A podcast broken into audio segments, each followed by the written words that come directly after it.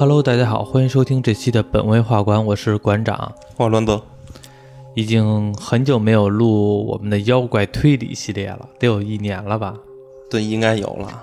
这节这个活儿呢，本来应该是小罗的活儿，但是呢，因为已经很久没录了，而且好像也新东西还没准备出来。对，本来你想准备东西是什么？啊，邪魅之哪？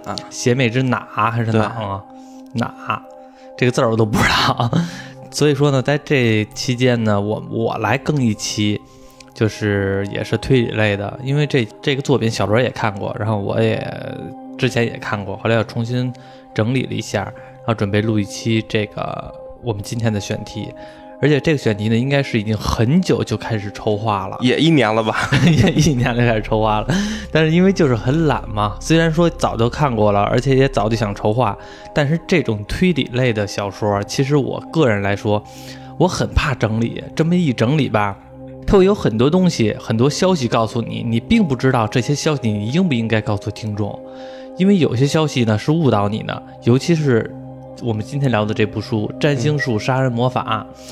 这部书里边呢，好多的东西都是岛田庄司注水的内容，它和主线剧情没有任何关系。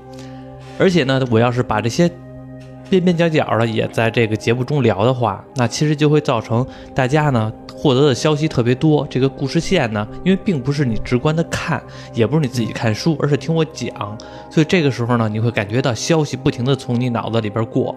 这样的话，你脑子里边很难形成一个主线是什么，究竟哪个是真，哪个是假。所以呢，我这边整理呢，尽量把有用的消息给提炼出来，一些它所注水的内容我就不不赘述了。当然了，那些消息肯定有，肯定也有其他的关联性，但是我觉得这个是我做的这个思路吧，也是为了我自己更简单。不然的话，东西太多的话，确实。弄起来很麻烦，就是我这回可以体会到小罗以前弄的这个妖怪推理系列有多复杂了。每回他来的时候都准备好多材料。对，但咱俩风格不一样，咱俩制制作那个材料不一样。我是顺着故事往下捋，全都捋的全面，然后有能舍的就舍掉，没用的就舍掉。嗯，你是那种大纲大纲式的，嗯，你可能更多的还是靠自己的记忆，给你几个关键词，你再。去重新诠释，对对对，就是因为我因为我懒嘛，我不想就是说像小罗似的准备好多的东西，就准备一些关键词，让我能回忆起来我就回忆起来，回不起来呢可能就瞎讲了。主要还是靠一边讲一边编的这种状态 来来做，所以有的时候刚才还小罗还说呢，别再把凶手再给编没了，编的不知道是谁了。言吃多了咸，话说多了烦。然后呢，我们今天就开始我们今天的故事，由岛田庄司写的《占星术杀人魔法》这部书的话，应该算是他的成名大作。对，呃，其实我对岛田庄司看他作品不多，嗯，我就看过三本，一岛一个就是这期的《占星术杀人魔法》，嗯，一个《邪物犯罪》，嗯，一个《一帮骑士》，嗯，其实这作者的风格就喜欢跟读者互动，嗯，他书经常写着写着就问你。就隔着书就问你，我的线索公布到这儿，你知道凶手是谁了吗？他还跟他特别喜欢跟读者互动，而且你看，之前那个《唐探三》不也请这岛田庄司哦，对，给监督了吗？对对对对，要不是说请岛田庄司给监督，我估计大家可能以为这大师已经去世了，其实还活着呢，都活得好好的呢。还真是，因为这部书成书好像是一九七几年，一九七八年还是七六年，我记得。反正我看的时候。我看的那那本《占星术杀人魔法》，它的出版时间是一九八九年啊，估计他写的时候肯定是一九八九年之前的啊。但是他在一九八九年之前就能想出这样的案件，那时候我就特别佩服他，我觉得他很厉害。对，所以那个咱小时候看那连续剧引用过他这个对占星术这个故事。那个陈思诚请他作为监制，还都以为他死了呢，好像是压根也没有听他过。咱们也当然也不是日本人，对老感觉这种什么大师啊、什么推理之神啊，感觉就可能已经成为神话，成为神话，成为故事了。这样还有神秘感，然后一活着，感觉好像这个人也就 也就这样了。行，那今天就来由我来开始赘述这篇的大致的故事。故事要从一本日记开始讲起。我去，已经有点起范儿了。这个日记缓缓地打开了。日记的起始记录的时间是一九三六年昭和年代。某一天，我感觉自己的身体里边活着一个恶魔，这个恶魔一直和我共用这个身体，我并不知道我自己的哪某些行为是我自己要做的，还是恶魔要做的。从以前小的时候我就感觉这个恶魔存在在我的身体当中，但是自从我年龄越来越大之后，我感觉这个恶魔对我的操纵性、主动性会越来越强。我甚至怀疑我的身体里边存放着各种蛆虫、各种野兽，在我的身体里边仿佛要喷涌而出。而这种事情随着我年龄越大，越来越大，开始越来越明显。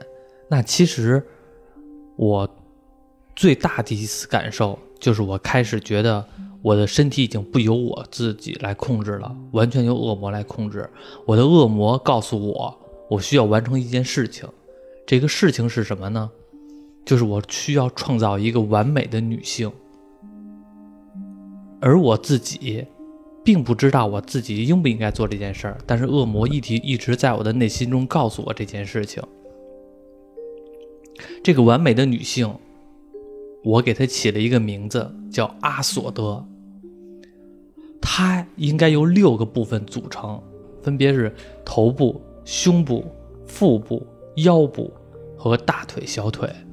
这六个部分需要用最完美的部分来组成，那她就是一个完美的女性。我自己本身是一个艺术家，是一个画家，我叫做梅泽平吉。后边呢，我就自称为自己为平吉了。我是一个追求对艺术有非常追求的，那我制作这个女性一定要也是非常完美的。这六个完美的部分，我想了一下，需要用占星术的方式来给它互相组合。白羊座的头，巨蟹座的胸，双子座的腹部，天蝎座的腰部，天秤座的大腿和水瓶座的小腿。具体是哪个组成的我忘了，我就是随口编的，反正就是这个意思。反正就这个意思。我要做这个完美的女性的话，这六个部分完全需要六个处子之身，就是处女来做成这六个部分。但是我的人生中赶巧了，就是这么巧，和我同样居住在这个屋檐下中，就恰恰有六个这么女性。这六个都是谁呢？我要再赘述一下，我有五个女儿。和两个侄女儿，我的大女儿已经出嫁了，叫一枝，她已经嫁人了，已经不是处子之身了。那我没法需要用她。但是呢，我还有四个女儿和两个侄女儿，她们每个人都是不同的星座，而这六个星座正好是需要我做阿索德这个圣女的六个星座。她们都非常漂亮，非常美丽，而且都是处子之身。大概在十七八到二十四岁不等，全都没有出嫁，保持着完璧之身。那这仿佛就是上天给我的机会一样，完成我的愿望，能做成阿索德这个女性。这阵儿我又要说了，我怎么有五个女儿呢？是这样的，因为我有两任妻子，我的第一任妻子叫阿妙，她和我生了一个女儿，叫石子。但是呢，这个阿妙呢是一个非常的土的一个女的，虽然很温柔，给我的生活打理很好，但是呢，我们两个的身份不匹配，而且呢，我不太喜欢这个阿妙，可能长得比较丑吧，比较土，和我的身份不匹配，所以呢，我和阿妙离婚了。石子呢就跟着我来过日子，他是白羊座，可以组成头部。我和阿妙离婚之后呢，我又娶了一个妻子，名字叫圣子。圣子和我结婚的时候，他已经有了四个孩子了，其中呢都是女儿。大女儿一枝就是他带来的，等于是他带来了四个女孩和我一起生活。然后呢，我们两个结婚之后又生了一个女儿，也就是最小的这个小女儿，等于现在呢我就有了五个孩子。而一枝呢出嫁了之后，嫁给了是一个中国人。注意，这是一九三六年，她嫁给了一个中国人，在这个家里边的附近来生活着。我其实很看不上这个男方，我的女婿，但是呢，一直非常喜欢，所以呢，我也就没法做什么。而且她是并不是我的亲生女儿，我也没法过多的苛责什么。她搬出去住了。那现在呢，等于是有五个女儿和我一住一起同住屋檐下。另外两个侄女是怎么来的呢？是我的弟弟，我叫梅泽平吉，我的弟弟叫梅泽吉南。他有两个女儿，因为都是这个大家族，我们这个家产就是祖先留下来的，所以呢，吉南呢把自己的女儿也借住到我们家。所以说我一个人和我的妻子，现在的妻子圣子。外加外加六个少女同住在这屋檐下，而恰恰这六个少女完全符合了阿索德的制作要求。那这样我就开始构思我的想法了。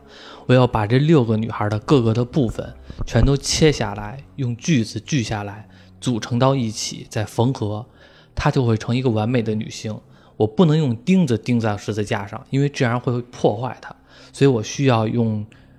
给它固定到一个十字架上边，放在哪里呢？我想应该是要放在日本的正中心，具体是哪里，我现在先不说。但是呢，一定是日本的正中心。至于尸体的其他部分，需要散落在日本的其他各地，这其他各地也一定要有相应的规则，否则的话，这个可能这个阿索德无法生存。散落在。其他的地方要要按照炼金术的标准来走，比如说日本哪里产铁矿，就要把对应的那个星座和对应的金属属性的其他部分埋到那里。这样的话，炼金术也合适，占星术也合适，每个身体的完美部分也合适，我就能制作出完美的阿索德这个女性。而她是我最人生最大的一个愿望，我的遗作。这本手记，这本日记已经合上了。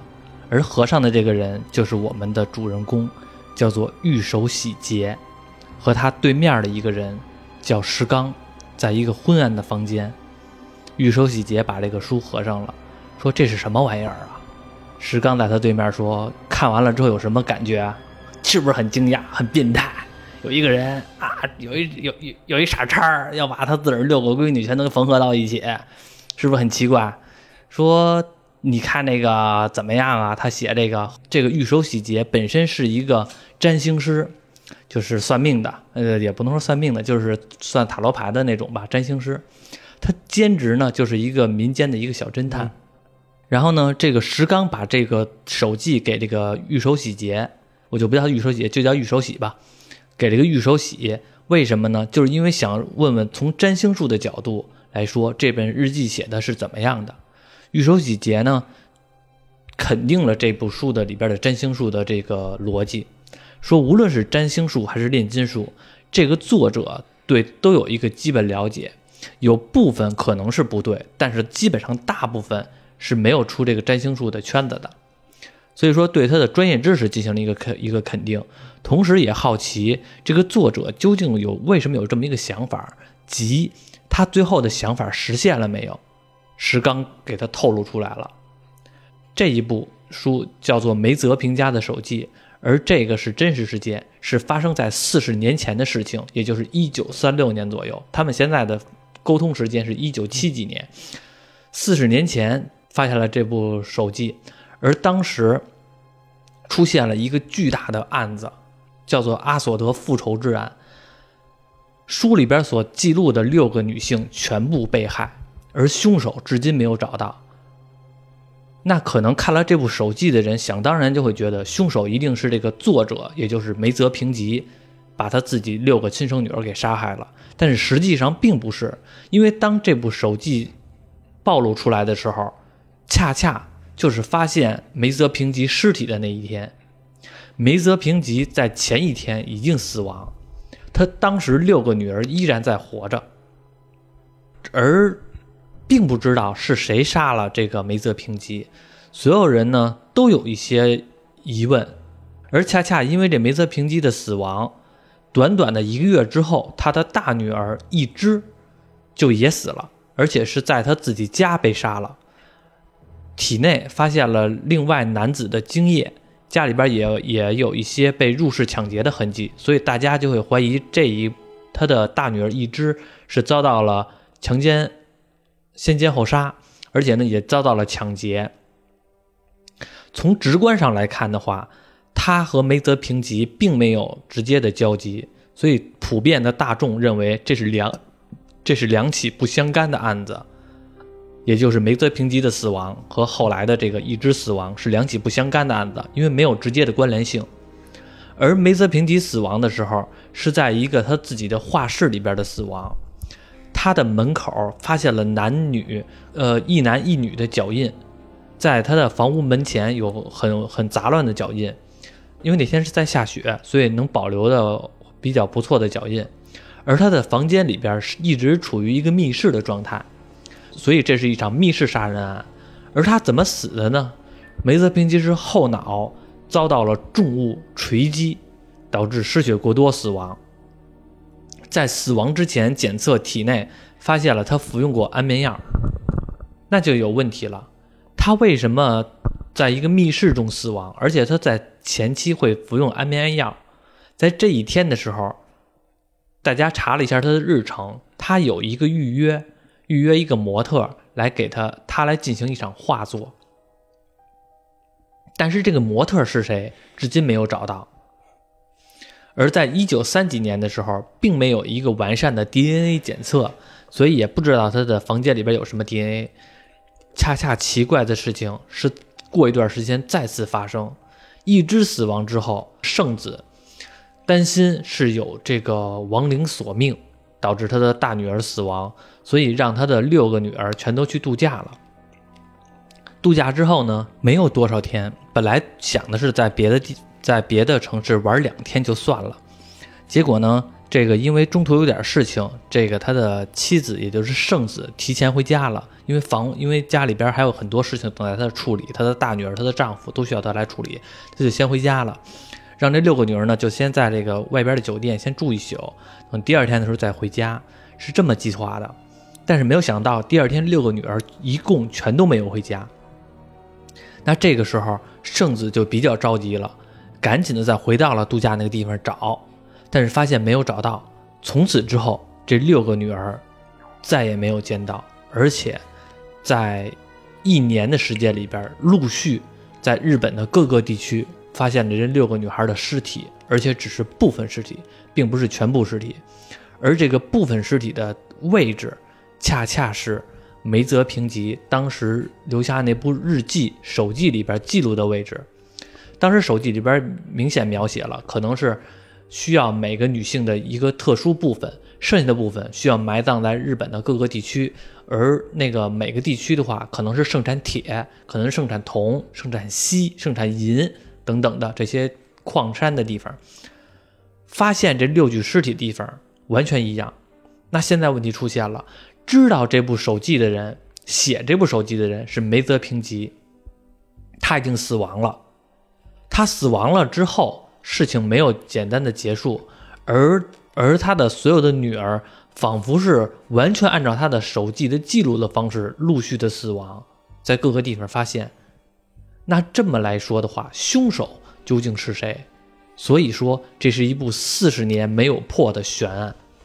那四十年，日本那边还不都过追诉期了？是过追诉期了，但是他们还是要想要调查这案吧？对，还是想要调查案子。会为什为什么想要调查呢？因为后边可以再解释一下。像你说这追诉期这件事情，这件事情在民间已经。不构成一个，就是说凶手还逍遥法外这么一个社会舆论了，因为日本都是那种我们看什么剧啊、电影都能知道，他们那边很喜欢这种本格性推理的这种感觉嘛，很喜欢这种社会风气，所以大家所有的民间的侦探、民间的那个群众担心的并不是说杀人凶手在哪儿，而是说我要把这件事情谁能破了这个案子。但是很遗憾，四十年间没有人破了这个案子。究竟手法是什么？谁做的，并不知道。民间只能出现了几个怀疑。第一个怀疑就是凶手是日记中记录的人。日记中记录了谁呢？六个女儿，对吧？记录呃七个女儿记录了，就是一枝啊，然后还有刚才说的石子啊，还有等等的那那个几个女儿都记录了。还有就是什么呢？他的妻子，两任妻子，一个阿妙，一个圣子，还有谁呢？他的弟弟叫梅泽吉男，还有谁呢？我在刚才的赘述中没有描述过来，一个叫平太郎，一个叫一个女性，忘了叫什么了。这是谁呢？是这个梅泽平吉的这个呃聘件，你知道什么叫聘件吗？不知道，就是三儿、小蜜 啊啊，那就情人呗。对，情人姘头啊，等于是平太郎呢是他的姘头的儿子，所以说大家有可能怀疑这个平太郎是他的私生子。基本上就涉及了这些人物，在这个手记当中，那现在就有人猜测了，凶手很可能就是手记中记录的人物。那女儿都死了，然后那个姘头还在，那个妻子还在，然后还有他的弟弟还在，但是警察进行了调查，在在凶手遇害的那一天，或者说包括推推测他一只这个推测他六个女儿去世的那个时间点，所有的日记中涉及的人物全都没有全都没有作案时间，所以说呢，这样判断的话，有可能凶手就是日记中记载以外的那些人。记载以外的那些人是有可能什么呢？比如说他这个日记被别人看到了，别人进行一个模仿，模仿犯，我按照这个日记中的手法来进行这个思路来进行杀人，可是也没有方向，因为这样的话呢，谁要是杀人也不会按照一个完全的别人的日记来走，因为这个日记是梅泽平吉写的嘛，别人没有必要按照他的方式来走，也找不到动机，那就是真的是大海捞大海捞针，一点也捞不着，这也是一种怀疑，也是主流的怀疑，觉得这样是最合理的。但是呢，还有一个怀疑方式是谁呢？是一枝的丈夫，也就是那个中国人，因为怀疑一只嫁给了一个中国人，而这个时候恰恰马上就赶上了二战，日本的军部进行了这件事情就怀疑，怀疑这个六个女生，也就是说梅泽平吉的六个女孩，六六个少女全都是特务，所以是军部把这件事情给抹杀掉，通过这个梅泽平吉的手法来让这六个女孩进行了一场宗教式的死亡。这样的话呢，民众的转移注意力就会集中到这个谁是一个凶手，而不是谁是一个组织，或者说把这个事情转移到邪教那个脑袋上，不会放到自己军部的脑袋上。这也是一个当时的主流怀疑。所以说现在已经有了三种怀疑，那还有一种怀疑，就是大家比较恐恐慌的那种怀疑态度，就是亡灵的复仇，就是梅泽平吉明明已经死亡了，但是自己的怨魂对这个制作阿索德这件事情依然魂不灭，自己化身为亡灵，杀掉了他六个女儿，他体内的恶魔复苏了，这也是当初一个怀疑。那现在这个所有的信息已经捋出来了。基本上就是梅泽平吉一家灭门，凶手不知道是谁，最有可能的凶手就是梅泽平吉自己，但是他已经在第一个就是他死亡了，其他的并不知道。而一只的死亡，也就是说大女儿的死亡，仿佛和这所有的事件都没有任何关系，只是一个先奸后杀。然后六个女儿埋葬到日本各个各个地方，这个三起案件是日本。长达四十年的悬案没有破解，那为什么现在像你刚才说的，哎，玉手喜又拿到了这篇日记，为什么他要重新看这篇日记呢？因为事情开始是有了转折，什么转折呢？石刚，就是和玉手喜在一起读日记这个人，把日记给玉手喜看的这个人，告诉了玉手喜，最近发现了一个消息，有一个女性，她托我来找你，找玉手喜。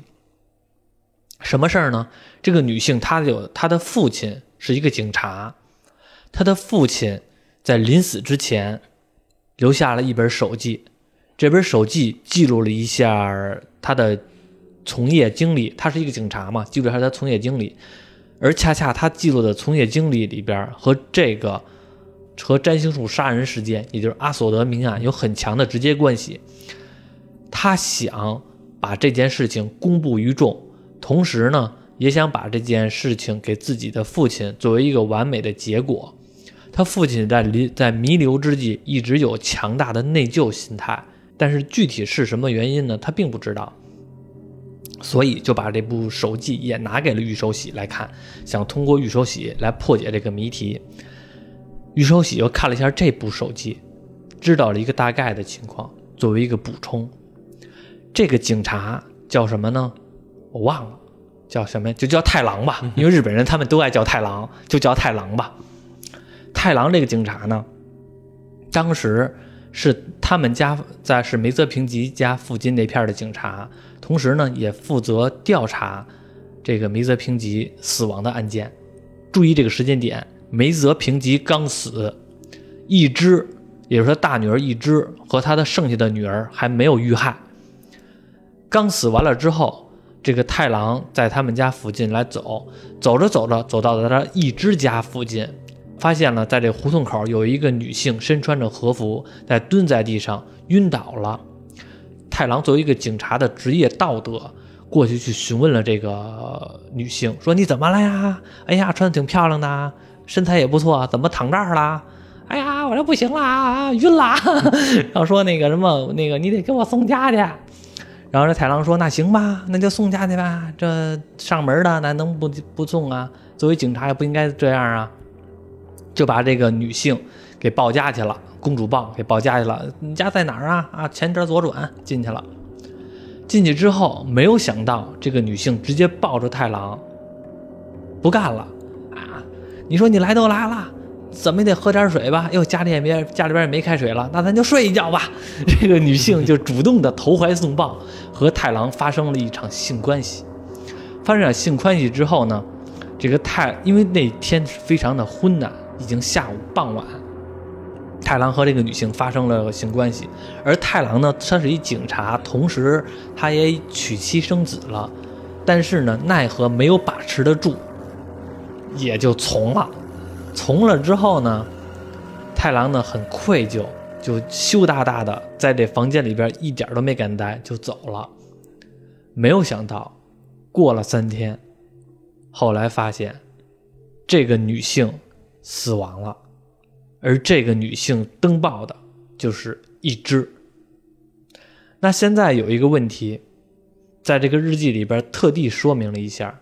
太郎当时和一只发生关系的时候，觉得很奇怪，因为他并没有感觉到这个一只是三十多岁的一个女性，感觉皮肤，因为毕竟他们发生关系了嘛，该摸也都摸了，皮肤啊，状态呀，感觉就是还很年轻，而且呢很漂亮，比可能要比这个登报的照片呢要好看一些。但是从服装上来看的话，确实是他，而。登报的结果就是入室抢劫及先奸后杀。太郎他自认为他做了先奸，他怀疑这个精液就是他的。登报确实是这个精液是一个 O 型血的人，他自己也是 O 型血，所以他知道这个精液是自己留是自己留下来的，那就有可能说太郎和这个女性一只发生完关系之后，马上就来了一个人入室抢劫。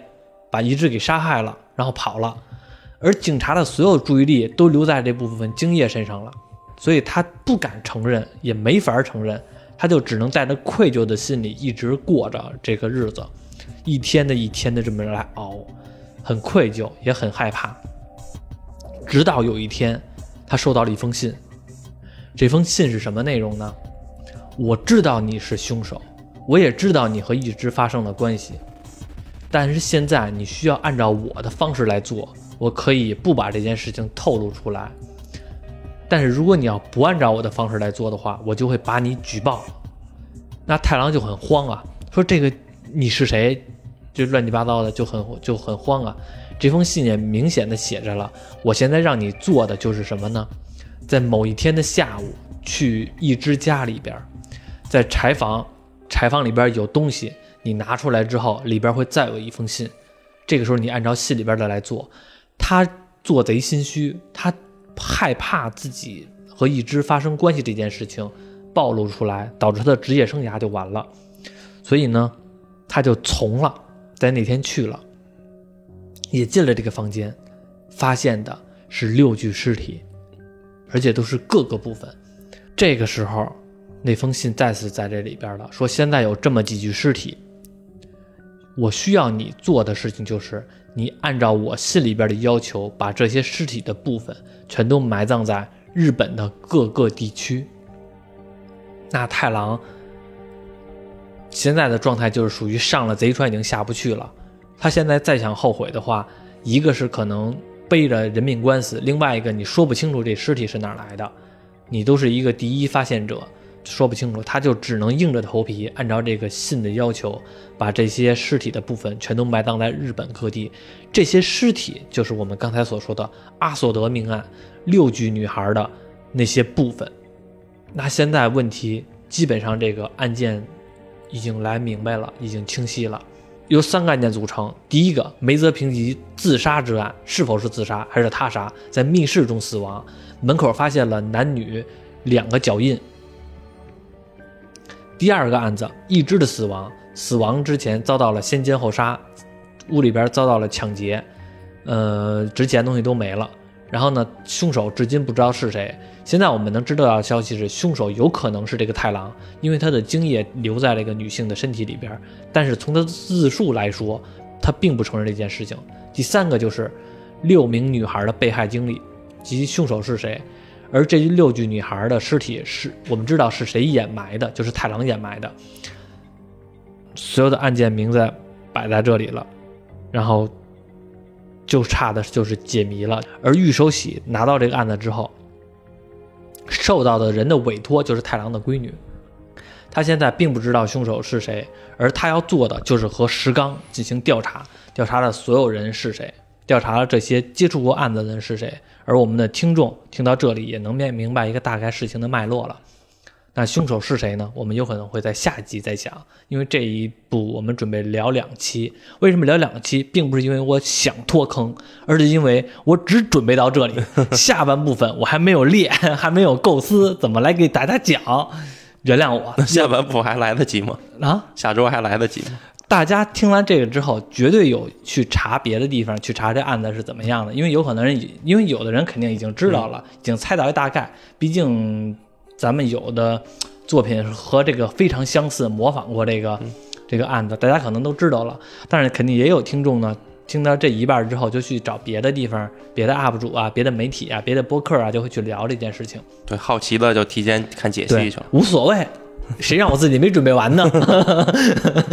对，我说完这些，和你当时看这部书想起来的大致情节是不是相似？因为肯定你看了比较久了嘛。嗯，那都十多年了，都忘了。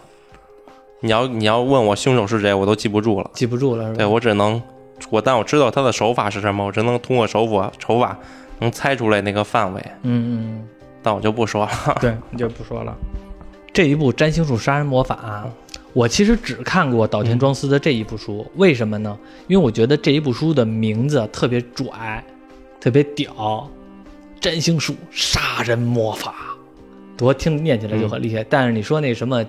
那个奇想天动还是什么的邪物犯罪，邪物犯罪，邪物犯罪，还有那个叫什么来了？一帮骑士，对，一帮骑士，我也下了那两部书了，但是没看呢，因为我发现这个，尤其是这种看日本推理推理的这种小说吧，有一个特别大的痛点，我相信你也有那个共鸣，就是他们一个是本土化翻译的事儿，还有一个就是。特别注水，很多的内容基本全都是注水，而且文笔并不是很好。就是日本作家可能翻译过来之后，文笔并不是很好，并没有咱们本土作家，咱们看本土作家写的书能带入到你的情绪当中，你会很好奇这个故事。但是有的时候，他写的东西真的让你看的时候比较痛苦，嗯，这是比较头疼的一件事情。就比如说咱们之前聊过那叫什么来了？那个推理之王的那个，呃，沉默的真相吧，紫禁城的那个沉默的真相和那个坏小孩和坏小孩，就是本土的作家看起来的话，会让你看起来比较流畅，脑子里边呢会清晰一些。这个日本作家看的时候吧，会让你觉得很乱，而且呢可能文化不一样，你会感觉很怪诞。